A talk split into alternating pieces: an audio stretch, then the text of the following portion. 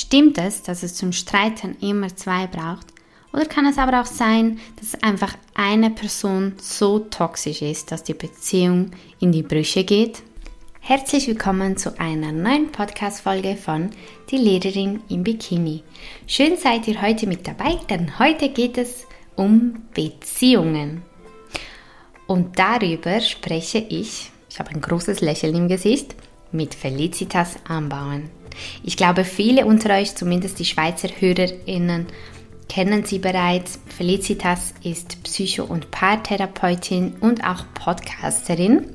Und zwar führt sie gemeinsam mit Sabine Meyer, Journalistin, eines der erfolgreichsten unabhängigen Schweizer Podcasts, und zwar Beziehungskosmos. Wie es der Name schon verrät, geht es bei Beziehungskosmos Folge um Folge um Beziehungen. Und zwar wird dort alles Mögliche durchleuchtet, alle möglichen Beziehungsfragen, Probleme, Thematiken.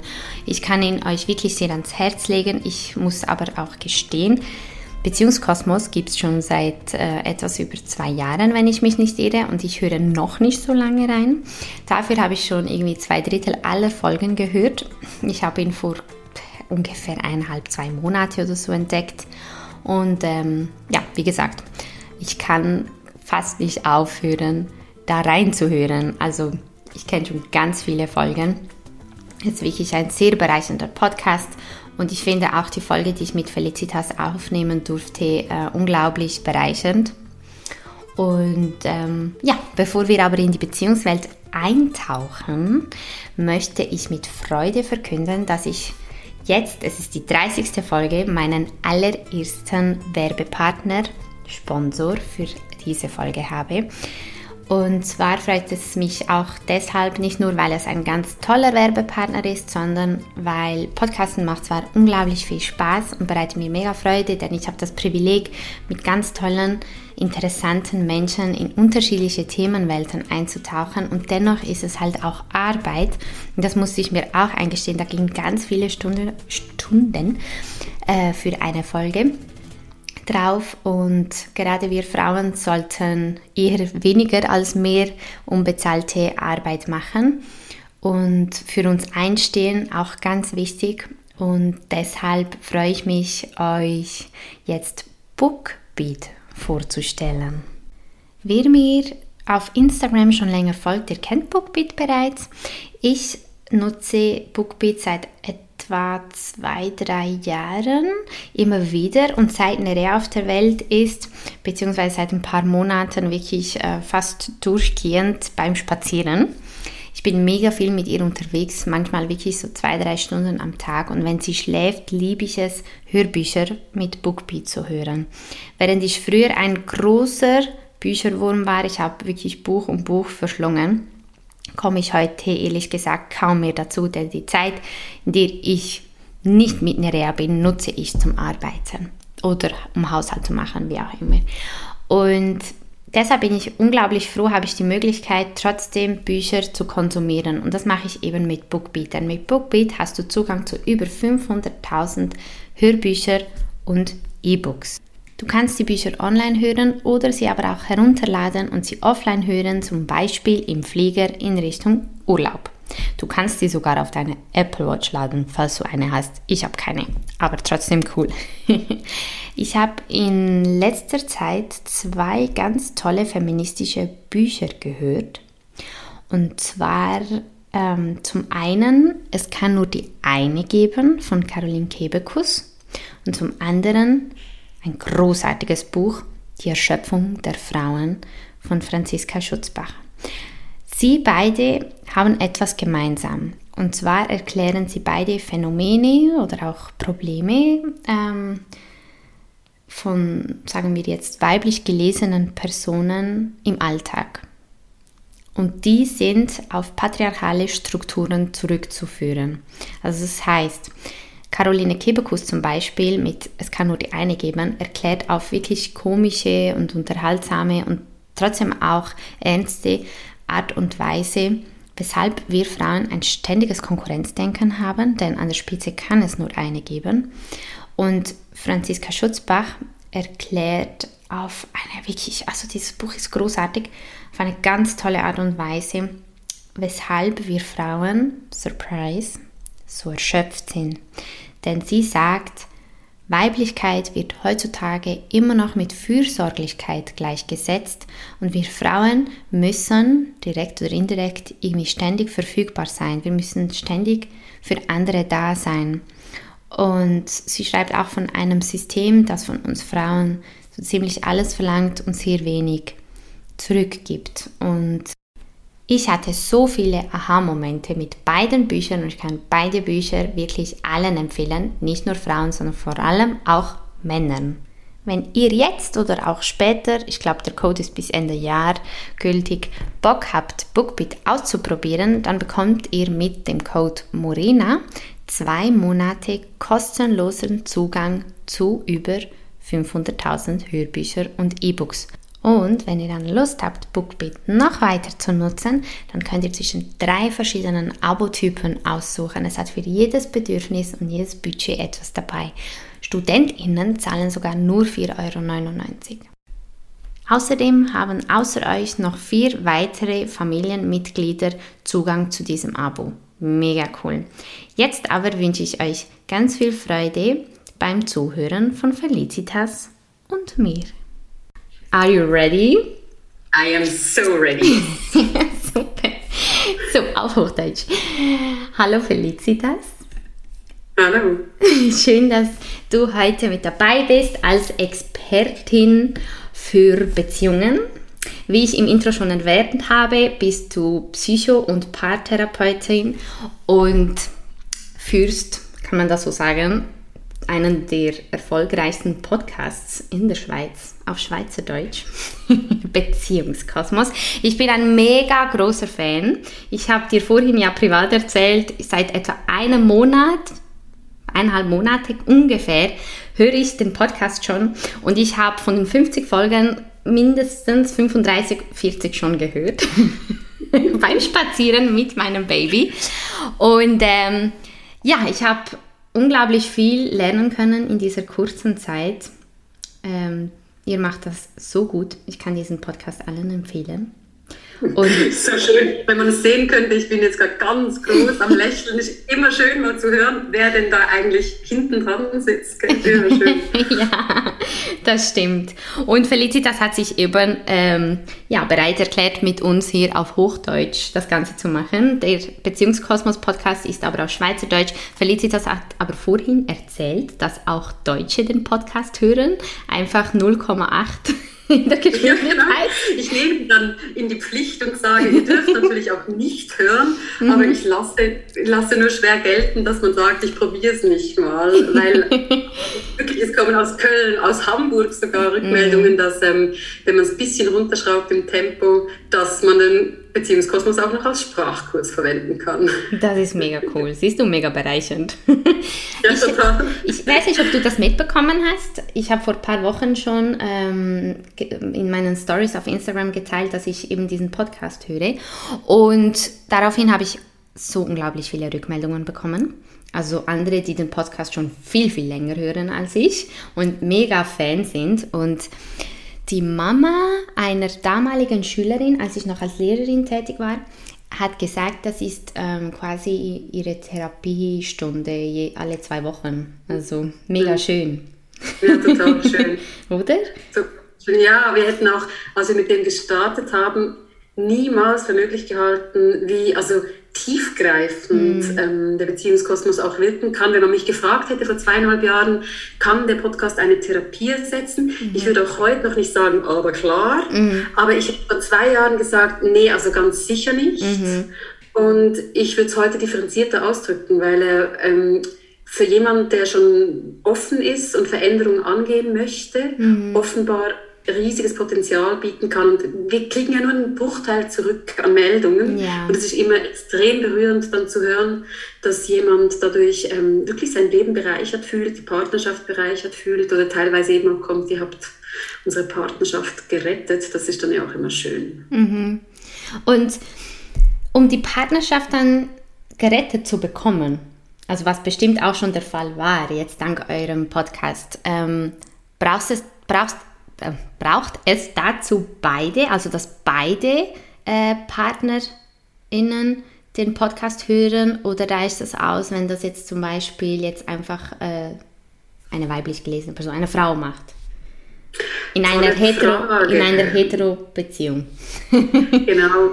Also es ist tatsächlich auch noch so, wenn du das gerade ansprichst, dass ähm, unsere Zielgruppe wird immer diverser. Das ist spannend. Das war am Anfang viel ähm, heteronormativer oder mhm. viel mehr Heteropaare, die das gehört haben. Mhm. Deine Frage kann ich aber beantworten, mhm. ohne das genau mit ein Beziehung zu müssen, selbst wenn es mehr als zwei Personen sind. Gibt es ja auch, dass die mhm. Beziehung aus mehr als zwei Personen besteht. Und ich würde es mal so beantworten oder mich so rausretten, zu sagen, je mehr Teile der Beziehung sich halt auch damit beschäftigen, wo der eigene Anteil liegt an der mhm. Problematik, mhm. desto höher der Erfolg. Ja.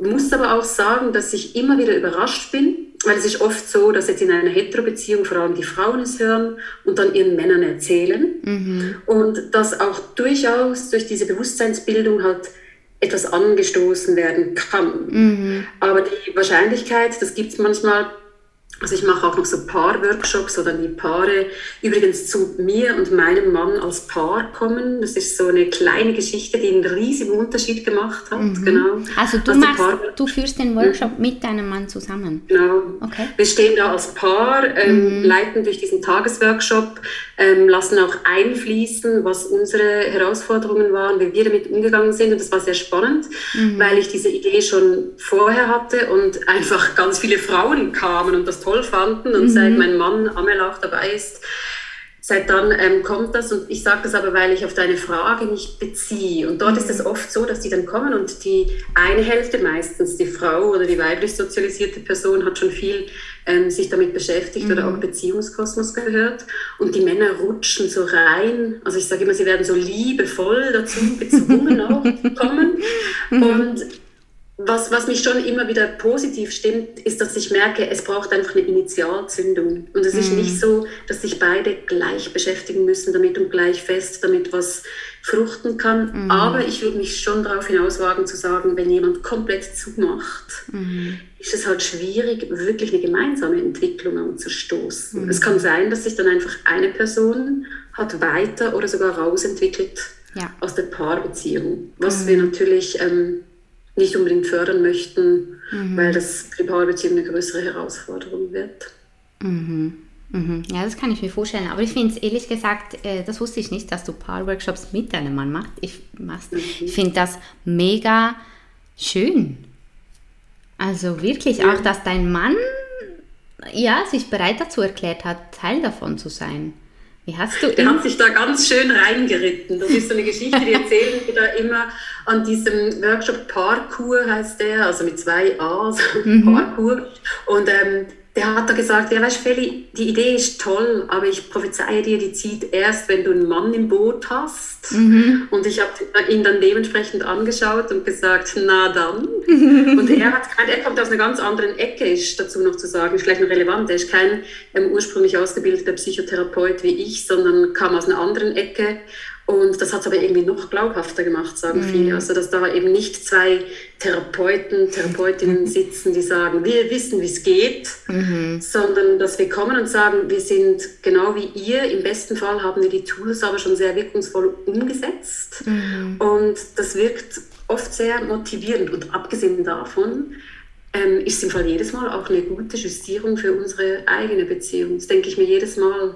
Jeder Paarworkshop hilft mir manchmal auch ein bisschen zu fokussieren, wo, wo möchte ich wieder das Augenmerk drauf legen. In der eigenen Beziehung. Ja, Aber nicht, weil ihr seht, wie schlecht das andere haben.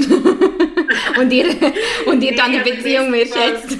Im besten Fall ja nicht, aber mhm. wir, wir reden da ähm, wir kommen sicher nachher noch drauf. Wir reden da über Kommunikation, wir reden über Organisation, mhm. gerade mit kleinen Kindern ein riesiges Thema. Mhm. Wir reden über Ressourcen, die die Beziehung hat oder auch über Prägungen, die wir mitbringen aus der Herkunftsfamilie. Mhm. Und da, da ist ganz oft so, dass, das ist übrigens aber auch in allen Therapiestunden so, dass, dass ich, wenn ich Themen mit meinen Klientinnen und Klienten angehe, ich dann manchmal mentale Notiz an mich, da könnte ich doch auch mal wieder ein bisschen hinschauen. Mm. Und das finde ich ein ganz schöner. Also, bist, ja, du wirst dann wie inspiriert. ja, genau. Ich inspiriere Schön. und werde hoffentlich zurück inspiriert. Nee, das ist ganz, ganz eine schöne Seite. Wenn ich offen bin dafür, lässt sich das natürlich machen, ja. Schön. Ich glaube, wir haben die Vorstellungsrunde geskippt. ja, ja.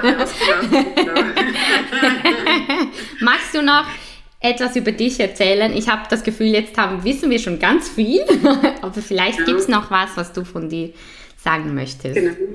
Also was ich noch nicht gesagt habe, ist, dass ich dann nicht nur mich inspirieren lasse, sondern ganz oft spazieren gehen in den Wald und dann ganz viele Selbstgespräche mit mir führe, um das wieder ähm, zu etablieren. Bin großer Fan von Selbstgesprächen. Um Machst du die laut oder? Also laut, ja. unbedingt laut. Ah ja, okay. Ja laut, weil, ähm, also ich skippe gerade nicht weiter die Vorstellungsrunde, aber das ist, wenn ihr ein Fun Fact von mir noch wollt. Mhm. Ähm, ja, laut, und zwar, weil man, wenn man laut Selbstgespräche führt, seine Gedanken verlangsamt und ich habe schon oft Dinge tatsächlich erfahren, weil ich sie mal laut ausgesprochen habe und dachte dann so, hm, so hast du das aber bis jetzt noch nie gesagt. Genau. Mhm. Ähm, ich bin ähm, ganz klassisch geprägte Psychotherapeutin. Also ich habe die Psycho Psychotherapie-Ausbildung gemacht und dann in der Psychiatrie gearbeitet, so mit einem kognitiv-verhaltenstherapeutischen Schwerpunkt. Mhm. Das ist so das, was man halt irgendwie so gemacht hat. Das ist handfest, man kann was tun. Und habe aber sehr schnell gemerkt, dass in der psychiatrischen, also im psychiatrischen Kontext mir halt diese Präventionsvariable so ein bisschen fehlt, weil meistens schon sehr viel, sehr schwierig ist zu bewegen. Und ich habe ich bin ein sehr beweglicher Mensch, ich bin sehr, selber sehr kommunikativ, ich bin schnell und möchte Dinge irgendwie verändern und dann mhm. hilft es, wenn die, die Klientinnen und Klienten, die kommen, auch noch beweglich sind. Mhm. Und deshalb habe ich übrigens, vielleicht auch spannend für den Kontext, ähm, viele Zuhörerinnen, mit der Geburt meiner Tochter so halb freiwillig dann eigentlich in die Selbstständigkeit gewechselt, die ist mhm. jetzt fünf weil im Kontext der Psychiatrie weiterzuarbeiten schwierig war, so wie ich mir das gewünscht habe. Mhm. Also mit dem Pensum und, und auch den Dingen gerecht zu werden und habe dann diesen Sprung in die Selbstständigkeit gewagt und damit dann immer mehr zur Prävention. Und mittlerweile bin ich praktisch nur noch präventiv, eben mit Workshops, mit dem Podcast und am liebsten mit Paaren unterwegs. Das ist einfach meine größte Leidenschaft. Ja, ja. Schön. Ich, äh, ja, ich habe mir auch überlegt, dich mal anzufragen, ob ich mit der Enrique, also meine HörerInnen, die wissen, dass mein Partner Enrique heißt. Ähm, und, aber bei ihm ist halt äh, das Problem die Sprache. Wie spricht er denn? Spanisch. also spricht ah, schon ein bisschen Deutsch, aber ich glaube... Puedo hablar español también. Oh! er hat äh, einen äh, ja, kubanischen Hintergrund. Er ist aus Kuba. Mhm. Ist seit zehn Jahren okay. hier in Europa, aber ist aus Kuba. Und ähm, ja, ich würde sagen, aufgrund des, dieser Information können wir gleich mal dort anknüpfen. Und zwar, ähm, und das ist auch kein Geheimnis, mh, mm, Kubaner, die haben, und KubanerInnen natürlich, also KubanerInnen, genau, die haben ja ähm, eine ganz andere Kultur, ganz ja. andere Mentalität. Das ist kein Geheimnis, das weiß man einfach. Also, das ist auch wie ItalienerInnen oder SpanierInnen ein bisschen eine andere Mentalität haben könnten, wobei wir hier sagen müssen, dass Italien und Spanien ja in Europa ist, also auch ziemlich nah an der Schweiz und so weit auseinanderklaffen jetzt diese Mentalitäten bestimmt nicht. Aber ich habe zum Beispiel auch ich habe ja Freunde und Verwandte ähm, in beiden Ländern und ich mag mich noch erinnern, damals, vor ein paar Jahren, hat ein Freund in meinem Alter, also er ist ungefähr 30, 31 Jahre alt, mich gefragt, warum ich denn so engagiert bin, äh, neben dem Studium noch einen Nebenjob zu haben und noch zu bloggen, Instagram und die ganzen Kooperationen und alles, warum ich so engagiert bin. Ich könnte ja mein Leben ein bisschen mehr genießen, ein bisschen mehr, mehr relaxen und ich muss auch sagen, ich... Ähm, das, was ich schon seit Jahren mache, mache ich seit Jahren unheimlich gerne. Also ich war überhaupt nicht gestresst. Aber das war halt einfach seine Wahrnehmung, weil er es von seinem Elternhaus halt nicht anders kennt, dass die Mutter halt zu Hause ist und der Vater arbeiten geht. Und er wurde so sozialisiert und deshalb ist es auch ganz klar, dass Menschen, die ganz weit weg ähm, geboren und aufgewachsen sind, wie jetzt zum Beispiel Enrique, ähm, dass ja, da die Differenz halt noch ein bisschen größer ist, weil da herrschen auch andere Bedingungen, andere Einflüsse und ähm, deshalb ist es auch ganz logisch. Ich, vor allem ich bewege mich ja in relativ feministischen Kreisen, deshalb ist es auch logisch, dass bei uns das Ganze halt doch sehr auseinanderklafft. Und das bedeutet auch, dass er, obwohl er ziemlich modern unterwegs ist, noch nicht bei diesem Feminismus angekommen ist, wie wir ihn hier leben. Und er ist, also nicht Enrique, der Feminismus ist ja sehr erstarkt in den letzten Jahren. Und ich habe mir oft die Frage gestellt und auch in der Community und auch in meinen Kreisen, in meinem persönlichen Umfeld, äh, wo es halt viele wirklich, äh, sagen wir, überzeugte Feministinnen und Aktivisten, Aktivistinnen ähm, sind, haben wir uns oft die Frage gestellt, wie man als überzeugte Feministin mit, mit starken Werten und auch Vorstellungen und Erwartungen, wie man eine Beziehung führen kann mit äh, PartnerInnen, die noch nicht so feministisch unterwegs sind, die gewisse Sachen einfach noch nicht sehen. Ich sage jetzt bewusst ja. noch, weil was nicht, was nicht ist, kann ja noch werden.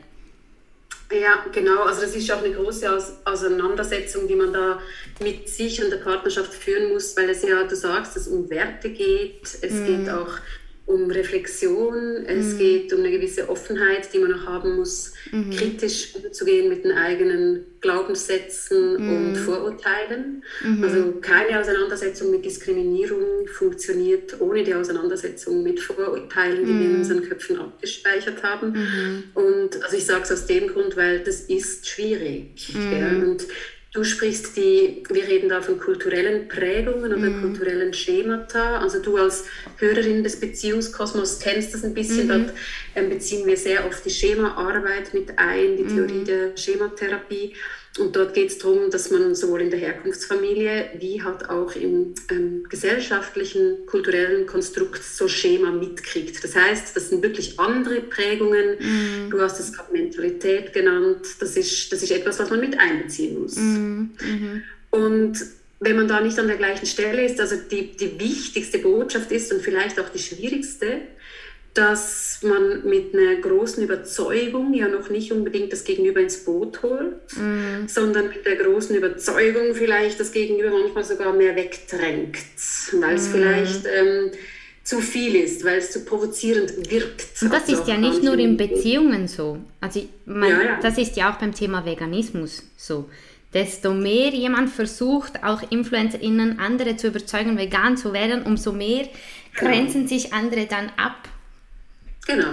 Mhm. Und aus der Schematheorie würde man auch sagen, dann ist man gar nicht mehr in diesem erstrebenswerten, gesunden Erwachsenen-Ich, mhm. sondern kommt man eher in so eine Fight, so in eine Bully-Haltung, wo mhm. man denkt, ich muss jetzt unbedingt meine Meinung durchbringen. Mhm. Und die Leitformel ist, und das ist manchmal gar nicht so leicht für sich selbst, weil das heißt auch, ich muss meine Impulse selbst zügeln. Mhm. In dem Moment, wo ich merke, das Gegenüber macht zu, mhm. kommt in eine Verteidigungshaltung. In dem Moment kann man eigentlich auch gleich aufhören. Man wird nicht mit mehr Argumenten eine offenere Haltung mhm. erzielen, mhm. sondern man wird sich beschießen mit Argumenten und Gegenargumenten. Mhm. Das heißt, ähm, ich würde gerade, jetzt reden wir trotzdem gerade mal von der Beziehung, weil dort ist ja auch besonders wichtig, wenn ich sage, hey, ich möchte aber, dass da mehr feministische Ideen oder einfach mehr Wertehaltung geteilt wird, dass man im Kopf hat, das ist nicht, ich gehe mit der Tür ins Haus, sondern das ist ganz fest steht, der Tropfen höhlt den Stein mhm. und es muss viel, viel sanfter sein. Und das mhm. heißt jetzt nicht, dass ich sage, manipuliert ein bisschen besser bitte, meine lieben Damen mhm. und Herren, mhm. sondern es ist wirklich wichtig zu wissen, dass wir nur dann auf offenes Gehör stoßen, mhm. wenn das Gegenüber in dem sogenannten Annäherungsmodus ist. Mhm. Also offen für mhm. Neues, mhm. offen für eine andere Meinung. Und das ist meistens schon die größte Hürde, mhm. dass man mit so viel Wucht kommt und der mhm. andere oder die andere macht die Türe zu. Mhm. Mhm. Weiß nicht, ob dir das bekannt vorkommt. Ja, ja. Auf jeden Fall.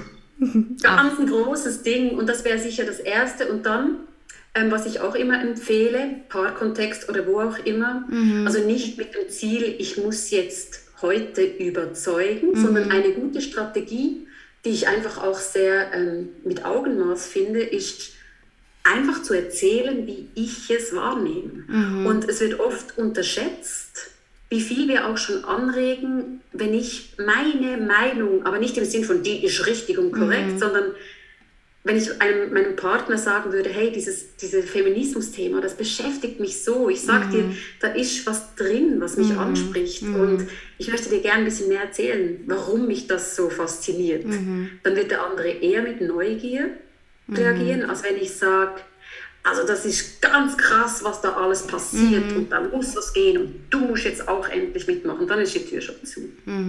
Ja, das stimmt. Also das kommt mir sehr bekannt vor.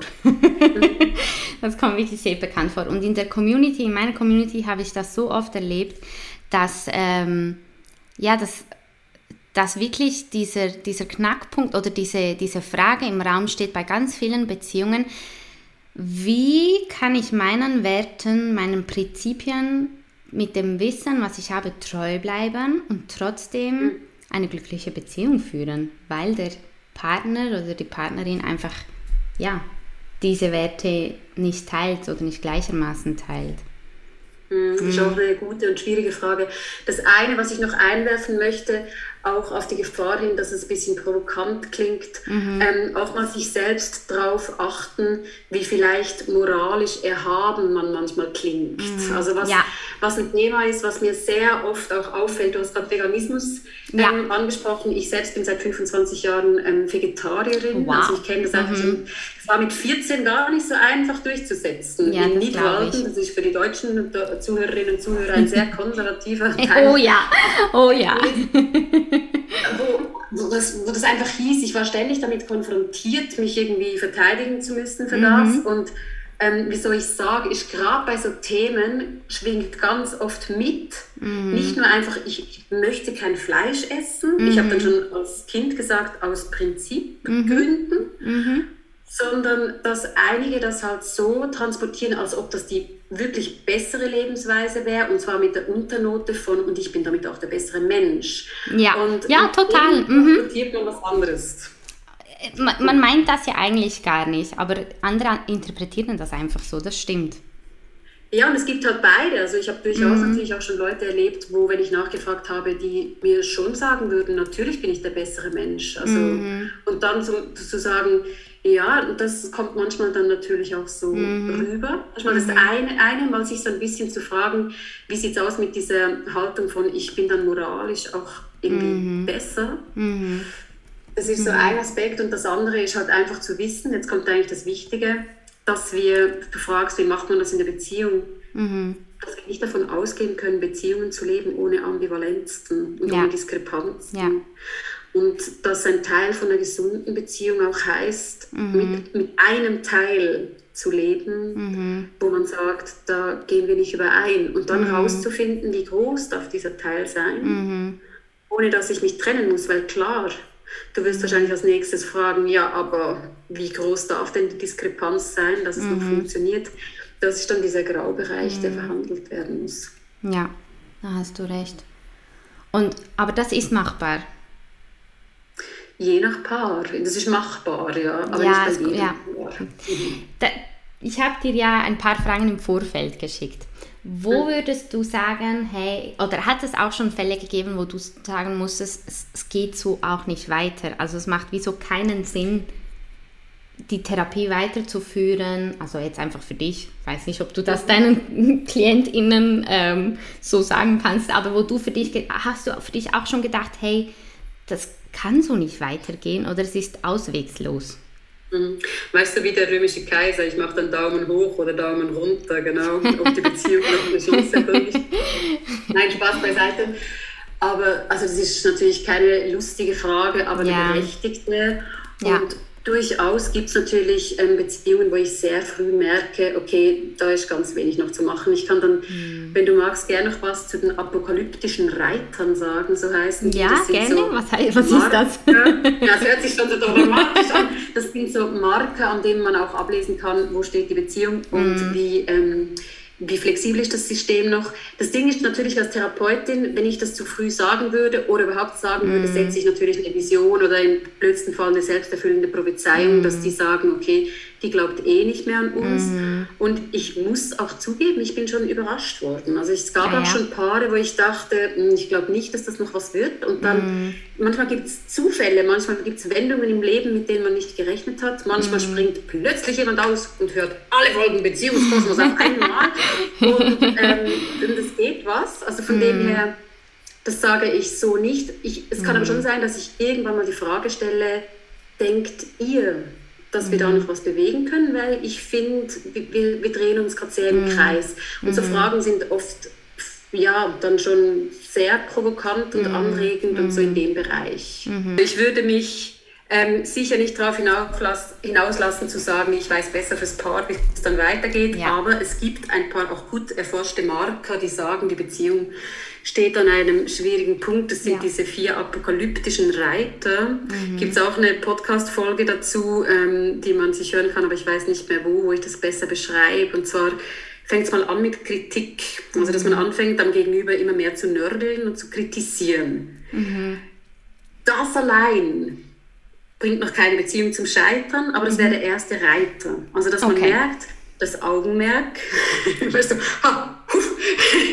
das Augenmerk rutscht mhm. von ich sehe das Positive. Am Anfang ist ja genau im Gegenteil. Rosarote Brille. Wir sehen Und man sieht nichts Tolle. Negatives. das ist auch gut so, weil sonst keine Beziehung ja. in diese Phase kommen würde, wo sie dann auch vertebt, wie wir mhm. sagen in der Schweiz. Mhm. Also, und dann fängt man irgendwann an, ähm, viel mehr diese Kritikbrille anzuziehen. Und das Gemeine ist wirklich, dass man dann nicht nur wirklich die Sachen sieht, die man kritisieren kann, sondern dass sogar neutral zu bewertende Interaktionen mhm. eher kritisiert werden. Mhm. Dann fängt so ein blöder Kreislauf an. Und logischerweise reagiert das Gegenüber dann mit Ablehnung oder mit mhm. Rechtfertigung. Weil wenn ich kritisiert werde, und zwar ständig, mhm. dann fange ich irgendwann an, mich im blödsten Fall schon fast prophylaktisch zu verteidigen. Und dann kommt man schon in diesen komischen Schlagabtausch. Mhm. Dort wird es schon langsam kritisch und zwar, weil einfach dieser Annäherungsmodus, von dem ich erzählt habe, der mhm. geht weg, man geht in den Vermeidungsmodus. Das mhm. heißt, ich komme heim und ein bisschen warte ich schon drauf, dass jetzt vielleicht die nächste Kritik kommt. Mhm. Vielleicht habe ich schon halb bereit, wie ich dann drauf reagiere. Mhm. Und, und wenn der andere sagt, Hallo, hattest du einen schönen Tag? Sage ich schon, ja, aber nee, ich habe es nicht extra gemacht. Mhm. in, diesem, in diesem Abtausch. Meine Erfahrung ist, dass wenn diese beiden Reiter nur sind, mhm. dass man mit den richtigen Interventionen da sich aus dieser Kuhle wieder rausbewegen kann. Mhm. Beim dritten apokalyptischen Reiter, da da wird es schwieriger, weil dann fängt es an, abwertend zu werden. Mhm. Beleidigend, missgünstig. Ähm, das kann sowohl sein, dass man irgendwie die Augen verdreht, dass man beim Reden sich nicht mehr anschaut, mhm. dass man Sachen sagt wie, ja, jetzt kommst du wieder mit diesem Scheißthema, mhm. echt jetzt. Und das ist halt auch ähm, abwertend. Komplett. Und bei mhm. der Abwertung passiert halt, das wäre jetzt knietief schon in der Schematheorie, mhm. dass ich mich auch in diesen sogenannten Kindanteilen, also in meinem inneren Kind, in meinen Emotionen, in meinen mhm. Bedürfnissen, mhm. nicht mehr gesehen fühle und auch mhm. anfange, mich zu schützen. Mhm. Weil wenn ich davon ausgehen muss, dass eine eigentlich geliebte Person mich nicht nur kritisiert, sondern auch abwertet, dann mache ich zu. Ja, dann mache ich zu, ziehe ich mich zurück und dann je nachdem eben ziehe ich mich zurück oder werde auch aggressiv oder fange an zu vermeiden. Mhm. Und der vierte Reiter ist dann eigentlich logischerweise, das ist das komplette Zumachen, mhm. eine Mauer hoch. Mhm. mhm. Und manchmal sitzen Paare bei mir jetzt nicht mehr so, weil tatsächlich durch die Podcast-Geschichte hat sich mein Klientel komplett verändert, weil die ah, Paare echt? kommen viel früher. Ja, ja, das ist super mhm. spannend. Mhm. Die hören Podcast und merken, ups, ich glaube, wir könnten mal gehen. Und das ist viel beweglicher. Und wenn die da sitzen und schon beim Mauern sind, dann ist wirklich, dann komme ich mir vor, wie zwei mit dem Burggraben, du schaust aus deinem Löchchen raus, man wartet drauf, den nächsten Pfeil abzuschießen mhm. und ich hocke da irgendwo in der Mitte drin. Mhm. Und ähm, meine Aufgabe ist eigentlich ständig zu schauen, dass die diese komische Zugbrücke runterlassen. Aber das machen sie natürlich nicht mehr, weil mhm. sie Angst haben, dann beschossen zu werden. Ja. Und dort ist richtig schwierig. Mhm. Macht auch keinen Spaß mehr, niemandem. Mhm. mhm. Mhm. Und also ist das dann unmöglich? Also ist es schwierig oder ist es unmöglich? bei diesem vierten ja. Reiter? Dort, dort ist es schwierig und dort braucht es dann wirklich alle Beteiligten, die zurückrudern, die was mhm. ändern wollen, weil sonst, sonst ist das wie, wie ein so großes Gewicht, das dran hängt und oft sind auch, irgendwann sind zu viele Verletzungen passiert. Ja. Es gibt einen mhm. Punkt, wo dieses Zurückbuchstabieren, ich denke manchmal, es muss nicht gleich viel Zeit gehen, aber man muss wie durch die Verletzungen zurückgehen gehen. Und es mhm. braucht wirklich, es braucht Wiedergutmachungen. Mhm. Es braucht auch die Fähigkeit, Dinge stehen lassen zu können und sein lassen zu können. Nicht nachtragend zu sein. Mhm. Ja, auch zu sagen, es gibt Dinge, die haben mich verletzt. Ich habe es jetzt gesagt und ich lasse sie los und nicht, ich bringe sie in jedem Streit wieder mhm. als Geheimwaffe, als Pfeil aus meinem Köcher und sage, ja, aber ja. damals hast du doch. Und das ist, finde ich, ist eine, wirklich eine riesige Aufgabe für ein mhm. Paar, das schon die Vergangenheit so ruhen lassen. Puh, ja. Mhm. Kann ich mir vorstellen. Und wie du gesagt hast, Wiedergutmachen ist, glaube ich, wirklich wichtig. Also, dass der, das ist wichtig. Und machen das? Also machen Menschen das? Ja, okay. ihr seht leider gerade, wir sind hier bei Zoom, ihr seht das Gesicht nicht. Tausend Franken Herz, das Gesicht. Tatsächlich ähm, ich habe auch schon wirklich Fälle erlebt, wo das, wo das ja auch geht, wo, wo man das tun kann. Aber ich finde, es braucht teilweise das, dieses Wort, das hört man sonst eher im, im religiösen Kontext, aber so, es braucht so Demut. Mm. Es braucht so dieses, ich stelle mich zurück und auch meine Verletzungen und vielleicht auch meine Eitelkeiten. Mm. Und ich stelle mich wirklich zurück und im Sinn von, ich neige meinen Kopf, aber nicht, ich unterwerfe mich, mhm. sondern ich sage, okay, ich lasse es ruhen. Mhm. Und ich gebe dir auch, was du brauchst. Und ich finde einfach, das sind teilweise Ansprüche, die man dann mhm. erfüllen müsste, um die Beziehung wieder ins Laufen zu bringen, die vielleicht wie nicht mehr leistbar sind. Aber ich habe mhm. schon erlebt, dass da ganz viel Wiedergutmachung stattfinden konnte. Also weißt du, in, in Filmen ist wenn ich das jetzt verbildliche, das Wort Wiedergutmachung, ist es in einem Film äh, ein Strauß Rosen klingeln und äh, irgendwie so, ja genau, genau, der Diamantring, äh, eine Packung Schokolade oder so. Ja. Wie kann eine Wiedergutmachung aussehen? Also wie sieht es in der Realität ja. aus? Ja, tatsächlich hatte ich das auch schon, dass mal jemand ähm, einen Gegenwert, also materiellen Gegenwert auch gefordert hat. Mhm. Das ist aber eher die Ausnahme. Es mhm. geht mehr darum, dass man ähm, neue Regeln etabliert in der Beziehung. Okay. Es geht oft darum, also viele Beziehungen gehen ja zu Brüche, weil in die Brüche, weil Grenzen nicht gewahrt wurden. Und Grenzen nicht wahren, das kann ja in jeglichster Hinsicht ja. sein. Und Wiedergutmachungen kann auch heißen, dass man ähm, einen Kompromiss findet, wo mm. das Gegenüber wirklich spürt, okay, die, diese Person kommt jetzt mir entgegen. Also ja. Wiedergutmachung heißt ja vor allem, es ist ein Entgegenkommen.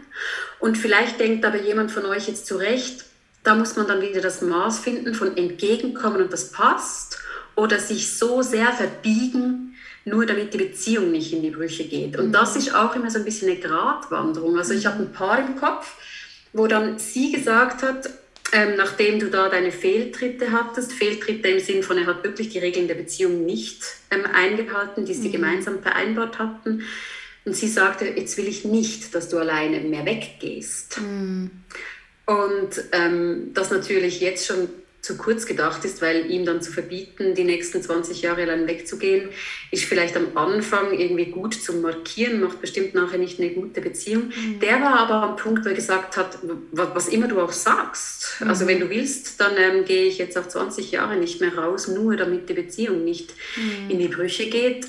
Und das war dann der Punkt, wo ich reingegangen bin und gesagt habe, das ist eben nicht eine Lösung aus dem Erwachsenen-Ich, aus dem mhm. Anteil, der dann das, dieses Augenmaß kennt, sondern das war Bestrafung und Kontrolle. Mhm. Und er hat einfach realisiert, wenn ich mich jetzt schön unterwerfe, dann geht es weiter. Mhm. Und dann habe ich natürlich gesagt, ja, es geht weiter, direkt in die nächste Schieflage. Mhm. Und da war dann die Wiedergutmachung, dass die das so ausgehandelt haben mit gewissen Regeln, mhm. die er dann gesagt hat, die kann ich eingehen. Ähm, also da war zum Beispiel das Thema, dass er dann noch wegging, aber ohne Alkohol und mhm. dass es einfach gewisse Regeln gab, wo er sagte, bis dann bin ich zurück, mhm. ich will das so und dann über die Jahre, dass im besten Fall ja wieder viel flexibler wird, mhm. weil man das Vertrauen auch wieder aufbauen mhm. kann. Weil das Vertrauen ist ja dann das große Thema. Man ist Ja. verletzt. Ja. Mhm. Das das, ist aber nur ein Fall, das könnt ihr nicht nehmen und auf alles ja, ja. schmeißen. Aber das war so eine Art von Wiedergutmachung, Mhm. die ähm, dort dann zu einem konstruktiven Prozess geführt hat. hat. Voll schön. Es ist schön, auch so Positives zu hören. Ich ich erlebe sehr, also schön, dass du das gerade sagst, aber ich erlebe extrem viel Positives und ich erlebe auch, dass ein Paar, das sind die Ambivalenzen, die ich gerade anspreche. Es kann auch sein, dass wir eine Sitzung aufhören, die ganz schwierig war und die allen aber trotzdem ein, ein gutes Gefühl hinterlässt, weil man merkt, man hat verstanden oder man wollte verstehen. Oder man hat vielleicht nur schon gemerkt, da ist Wohlwollen da heute. Da war eine Zuwendung. Und das sind dann diese Sachen, die auch zu meiner Aufgabe gehören, dass, man, dass ich die wie highlighte, dass ich sage, wir haben das Problem nicht gelöst, aber da war Annäherung, da war Wohlwollen da. Schön. Sehr Ja, das ist schön, das sind die schönen Momente. Manchmal, manchmal ist es auch ein Knochenjob, aber der macht schon Spaß. Ich weiß nicht, ob ich da einen Job machen könnte, aber ähm, er ist bestimmt sehr spannend, sehr vielfältig. ist spannend und vielfältig und ähm, wa- was ich manchmal auch schwierig finde, deshalb, ich habe dir vorhin ja gesagt, es ist so schön zu hören, dass du diesen Podcast hörst und was es mit dir macht, weil Teil meines Jobs auch als Therapeutin ist, dass sozusagen der Lohn oder die Früchte der Arbeit, die sind ja nicht direkt nach der Sitzung meistens sichtbar, sondern manchmal vielleicht sogar erst, wenn wir gar nicht mehr zusammenarbeiten. Also wenn die, die, der Prozess schon abgeschlossen ist gemeinsam. Und das sind dann aber immer so die ganz schönen Momente, wenn man sieht, hey, da, da geht was, da läuft etwas. Oder du kriegst nach zwei, drei Jahren eine Mail und jemand sagt, hey, es geht bei mir, es läuft, es hat sich bewegt, es hat gewachsen. Das sind dann die schönen Sachen. Mhm, Das kann ich mir vorstellen. Und was mir, also eine Frage, die mir immer und immer wieder im Kopf schwirrt, schon ganz lange, ähm, und die habe ich dir ja auch im Vorfeld geschickt. Kann es sein, dass die Beziehung, also es gibt ja diesen berühmten Spruch, zum Streiten braucht es zwei. Ist das so? Oder ähm, kann es sein, jetzt wo, wo das Thema der toxischen Beziehung, der toxischen Menschen, toxischer Männlichkeit und einfach alles toxisch, das kommt in, auf Social Media immer und immer wieder äh, zum Vorschein, es ist ein großes Thema. Kann es auch sein, dass eine Beziehung nicht funktioniert, beziehungsweise zu Brüche geht? In die Brüche geht. In die Brüche Ich geht. habe auch vorhin zu Brüche geht gesagt, aber es ist in die Brüche geht oder zugrunde geht. Zugrunde geht, genau. genau. Ähm, geht, genau. weil einfach eine Person, und das spielt jetzt keine Rolle welchen Geschlechts, ähm, aber einfach eine Person so toxisch ist, dass es einfach nicht funktioniert. Ja, du sprichst ja zwischen den Zeilen was an. Also diese Toxizität, ähm, das ist okay, dass das jetzt so rumschwirrt, auch auf den Social Media. Wir haben dazu tatsächlich im Podcast auch übrigens toxische Männlichkeit und toxische Weiblichkeit, weil ich fand, wenn schon, dann fair enough. Toxische Weiblichkeit war, war, war äh, meine erste Folge, die ich gehört habe. Echt? Ja, Okay. und glaube ich, weiblicher Narzissmus habt ihr auch. Ja, weiblicher Narzissmus. Nein, das ja, war die erste. Das war die erste und die toxische Weiblichkeit, die habe ich dann später gehört. Nein, weiblicher Narzissmus habe Ja, ich erst gehört. und, und Sabine Meyer, also meine, meine Kollegin Mhm. beim Podcast, die hat dann einfach gesagt, hey, wenn wir jetzt wirklich eine Sendung raushauen über toxische Männlichkeit, fair enough, dann machen wir toxische Ja. Mhm. Weiblichkeit, weil die gibt es genauso. Und was ich jetzt aber sagen will, mir taugt der, Be der Begriff mit der toxisch toxischen Männlichkeit, Weiblichkeit, aber ich finde auch, man muss ein bisschen schauen, er wird sehr inflationär benutzt. Sehr, oder? Habe ich auch das Gefühl, ja, ja. sehr. Und, und es wird auch vermischt, wo ich sagen muss, ja, aber da könnt ihr jetzt nicht von toxisch reden. Und sobald jemand sich ärgert, ist das andere gerade toxisch gewesen. Und Ja. sobald jemand nicht mehr spurt, ist toxisch gewesen. Und drum, aber ich kann deine Frage trotzdem beantworten. Und zwar, es ist schon so, dass ich grundsätzlich als Therapeutin immer aufs System schaue. Also, dass ich sicherlich suche, wer ist schuld und wer ist eigentlich der Fehler. Und dass es wirklich schwierig ist. Also, vielleicht würden wir Fälle finden, aber dass es schwierig ist zu sagen, da war jetzt nur eine Seite beteiligt, weil, und das ist manchmal ja auch ein bisschen schwierig ähm, dann zu integrieren, die Gegenseite auf Toxizität, auf die ja auch wie klicken muss. Weil sonst würde man ganz schnell weglaufen. Mhm. Mhm. Und das Problematische ist ja, dass man da ganz lange mitspielt, aber nicht freiwillig. Das hört sich mhm. so an wie, ja, ich mache jetzt mal mit, sondern das sind ja eben diese Muster, diese Schema, die klicken. Mhm. Und auf eine sehr giftige Komponente braucht es halt auch die Gegenseite, die da nichts entgegenhält. Mhm. Und ich formuliere es aber ganz vorsichtig, weil natürlich das sein kann, dass dann eine Seite wahnsinnig durch das leidet. Mhm, mh. Und ich natürlich nicht jetzt sage, ja selber schuld, mhm. dass du da drin bist. Ich möchte nur sagen, das sind Reaktionen aufeinander. Es mhm. gibt aber ein Maß an, wenn man so will, toxischer Beziehung, wo wo man sich immer vergiftet. Das gibt es schon. Also wo ich sagen würde, da ein gesundes Gegenstück zu schaffen, ist fast gar nicht mehr möglich. Mhm. Ähm, das Gesündeste, ich mache da gerade Anführungszeichen, ist mit der gleichen Giftigkeit zurückzuschlagen. Aber mhm. wie glücklich man dann damit wird, also das wäre ja jetzt auch so Hashtag, du hast gerade angesprochen, wenn eine Beziehung sehr, sehr narzisstisch geprägt mhm. ist, ist eine Reaktion darauf, genauso narzisstisch zurückzuschlagen. Aber das macht niemanden glücklich. Ja. Und dass dann eben so die Passung genau angeschaut werden muss. Aber jetzt komme ich wieder mit dem Begriff von vorhin. Wenn ich nie mehr ich selbst sein kann in einer Beziehung, offen sein kann, wenn ich nicht mich so zeigen kann, ohne ständig Angst zu haben, dass ich verletzt werde, mhm. dass ich abgewertet werde, mhm. dann ist die Beziehung an einem Punkt, wo ich sie tatsächlich für toxisch halte und dann mhm. gegebenenfalls man schon sagen kann, dass es von einer Seite halt viel mehr kommt mhm. als von der Gegenseite. Mhm. Mhm. Danke. Das, macht das Sinn? Ja, das macht wirklich das sehr Sinn. Sinn. Weil es ist ja. so, eben man hört äh, eben zum einen, zum Streiten braucht es immer zwei und dann gibt es auf der anderen Seite immer dieses eben toxische äh, Beziehung, toxische Menschen ähm, und dann habe ich mir oft wirklich diese Frage gestellt, kann es sein, dass einfach eine Person alles versaut? Mhm. Oder braucht es ja, wirklich? Und, und also du, du, hast einen Podcast, du kennst den von mir. Ich bin immer sehr vorsichtig dann mit so mhm. Verallgemeinerungen, ja, weil ich wirklich, selbst wenn du das jetzt schon sagst, ich dann in mir drin denke, ja, wahrscheinlich schon, aber ich möchte jetzt ein bisschen mehr wissen über ja, die Person natürlich. Erst, mhm. ja, oder so. Und mhm. dass ich so wie, wie sagen muss, es gibt schon, das, mhm. das, also das hatte ich auch schon in Sitzungen, wo ich wie dachte, jemand sprüht da Gift und Galle und sobald sich jemand aufmacht, kommt halt der nächste Giftpfeil. Ja. Da, das ist dann schon der Punkt, wo ich auch als Therapeutin, dann fange ich an, den Gegenpart zu schützen. Also wo, wo ich mhm. dann auch denke, ja nee, so können wir natürlich nicht irgendwie eine konstruktive Atmosphäre schaffen. Ich nenne das gerne die heißen Herdplatten. Also das ist so wie etwas, wo man drauf fasst, dann hat man sich verbrannt und dann mhm. denkt man sich, komme ich fast nochmal drauf und man verbrennt sich wieder. Mhm. Und es gibt schon Menschen, die nenne ich dann, das sind halt so ein bisschen heiße Herdplatten. Kannst schon noch mal versuchen, aber wahrscheinlich verbrennst du dir halt wieder die Finger. Finger. Mhm. Und da macht es halt schon Sinn, Abstand zu nehmen. Mhm. Mhm. Oder man muss extrem abhärten, aber das ist ein hoher Preis. Ja, ja, sehr. Kann ich mir schon vorstellen. Und würdest du sagen, ähm, oder was würdest du sagen, ist so die größte Herausforderung? Was sind so die Hauptthemen bei Paaren, mhm. die zu dir kommen? Ja, ähm, diese Frage fand ich sehr gut. Die hast du mir ja auch im Vorfeld geschickt. Mhm.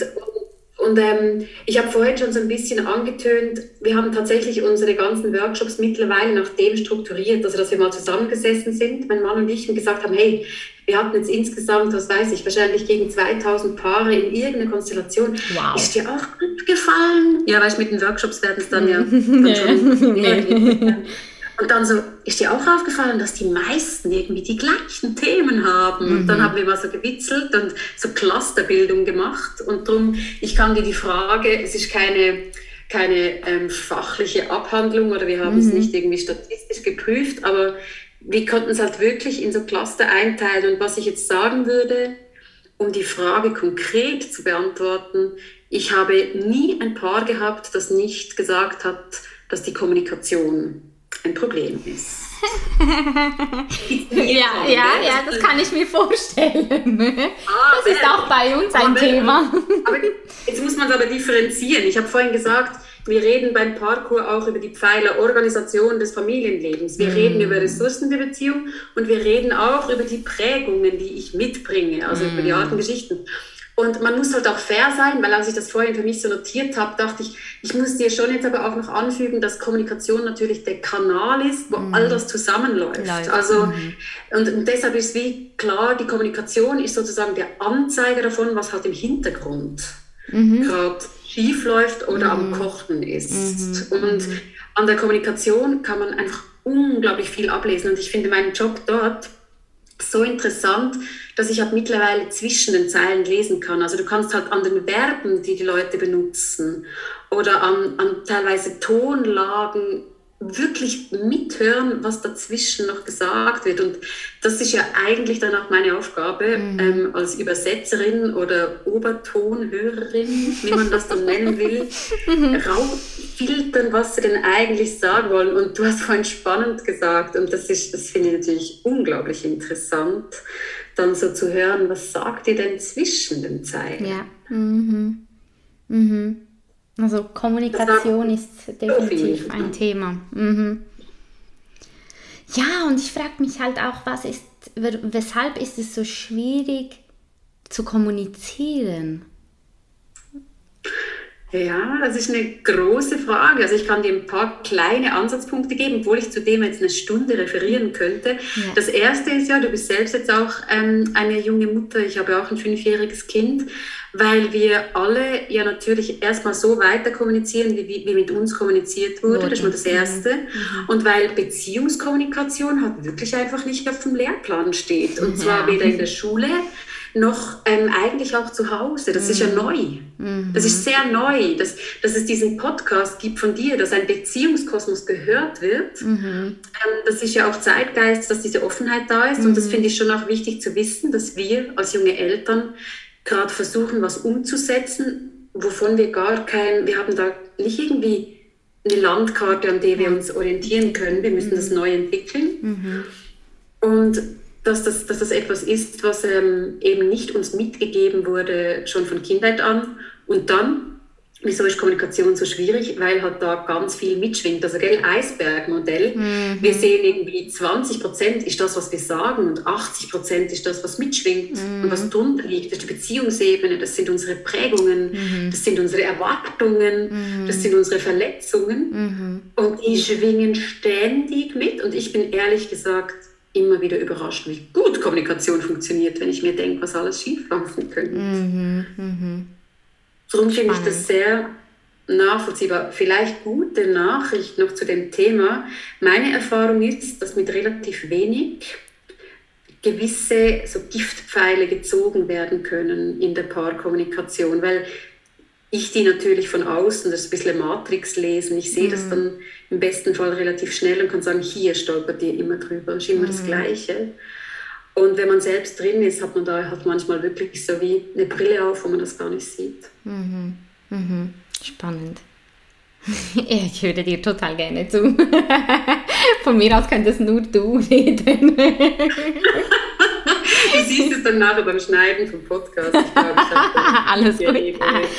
Dafür habe ich ja spannende GästInnen in meinem Podcast. Ich habe ja mega viele äh, Community-Fragen bekommen und ich muss leider hier auch sagen, wir können nicht alle beantworten, ähm, aber wir haben ja vorhin privat besprochen, dass ich auf jeden Fall ähm, dann auf Instagram auch ein, auf einzelne Folgen von euch verweisen kann denn ihr mhm. habt wirklich unglaublich viele Folgen zu verschiedenen äh, Themenschwerpunkten gemacht. Aber ich glaube, eine Frage, wenn wir so langsam Richtung Abschluss gehen, ähm, eine Frage bewegt scheinbar einen Großteil, ein großer Teil meiner Community, weil mir auch eben viele junge Mamis folgen. Ähm, und die Frage ist, wie man am besten das erste Jahr mit Baby irgendwie so gut hinbekommen kann. Weil ich habe jetzt oft gehört, jetzt wo ich selber Mami bin, dass gerade im ersten Jahr viele Beziehungen auf die Probe gestellt werden. Ja, und tatsächlich sogar so ist, dass ähm, im ersten Jahr nach Kind ähm, die Zahl der Trennungen oder großen Krisen auch ansteigt, weil es einfach ein enormer Ansprung ja. an Belastung ist. Und ich kann schon ein bisschen was dazu sagen. Mhm. Also die erste Nachricht ist auch da, man kann das ganz gut überstehen und es wird ja auch besser. Und ich finde, wenn man selbst so drin steckt, das hört sich zwar immer so blöd an, das kann ich jetzt mit Abstand mit einem fünf Jahre alten Kind auch sagen, aber das ist wirklich so, am Anfang mir hat es tatsächlich geholfen. Mein Mann, Amel, der hat schon zwei große Kinder, die sind schon 22 und 20. Mhm. Und das war für mich eine verlässliche Quelle. Der hat mhm. ganz oft mir auch wirklich Zuversicht gegeben, indem er sagte, das wird wirklich besser, Feli, ich verspreche dir das. Mhm. Das ist nur eine Phase und im Sinn von nicht, da muss man nichts dran tun, aber wieso ist es wichtig? Weil psychologisch macht das, macht das einen Bogen auf der Absehbarkeit. Also das mhm. Erste ist mal zu wissen, es ist nicht jeden Tag gleich und es wird wirklich nicht für immer so sein. Mhm. Und das wäre schon mein erster Tipp, zu schauen, wie könnt ihr diese Einheiten ein mhm. bisschen fassbarer und überschaubarer machen. Mhm. Und in der, in der Arbeit, ähm, auch mit unseren Paaren, mit kleinen Kindern, mhm. da muss ja nicht kommen mit, ach, mach doch mal Date Night und so, weil man sich da fragt, ja, okay, ich muss zuerst mal den nächsten Tag überleben. Ähm, dass man vor allem, ja, ich erinnere mich noch gut dran, so, ja, genau, Date Night. Am besten noch ein Sex-Date, auch noch. mal gucken. Ähm, und für mich sind da zwei Dimensionen sehr wichtig, die man sich ähm, über den Tag vorstellen kann. Das eine ist zu schauen, wann ist die Spannung am höchsten, die erlebte psychologische Spannung, wann habe ich das Gefühl. Hast du da nicht mal in einer Folge gesagt, ist das nicht am Abend? Bei vielen mhm. ist am Abend, bei vielen ist es, wenn die mehrere Kinder haben und eins oder zwei müssen schon in die Tagesbetreuung, ist ein zweiter Knotenpunkt oft am Morgen, wenn alle so gleichzeitig mhm. aus dem mhm. Haus müssen. Ja, stimmt. Mhm. Aber oft ist am Abend Spannung sehr hoch und Energie sehr tief. tief. Ja. Mm, mm. Das sind zwei gegenläufige Kurven und ein Tipp ist mal, sich einfach aufzuschreiben, wie verläuft meine Spannungskurve am Tag, mhm. wie verläuft meine Energiekurve am Tag und die sind eben oft gegenläufig. Mhm. Und dann ist ein Tipp, den wir oft mitgeben, aber ich würde am liebsten dann wieder jeweils die einzelnen Systeme kennen, sich zu überlegen, wie schafft man Raum für die Erholung und der Schlaf ist da ja immer ein riesiges Thema. Mhm. Und zu schauen, ob man mal schauen, ich weiß nicht, wie deine Community da schon offen dafür ist. Es ist gar nicht immer so einfach, den Leuten glaubhaft zu machen, dass getrennte Schlafzimmer, also auch, dass der Mann wirklich am anderen Ort schläft, jetzt in einer Hetero-Beziehung, aber auch die Frau, die Mutter, dann auch mal eine Nacht ähm, in einem anderen Zimmer schläft, mhm. dass diese, diese ähm, Bereiche, das Zimmer für dich allein, eine enorm große Auswirkung haben mhm. können auf das Gefühl auch von nicht gestört werden. Ich weiß, das können nicht alle umsetzen. Das ist mir bewusst, dass das nicht was ist, was jedes System kann. Ich kann aber sagen, dass es viele konnten, aber wie das Gefühl hatte, das kann man doch nicht oder das geht doch nicht.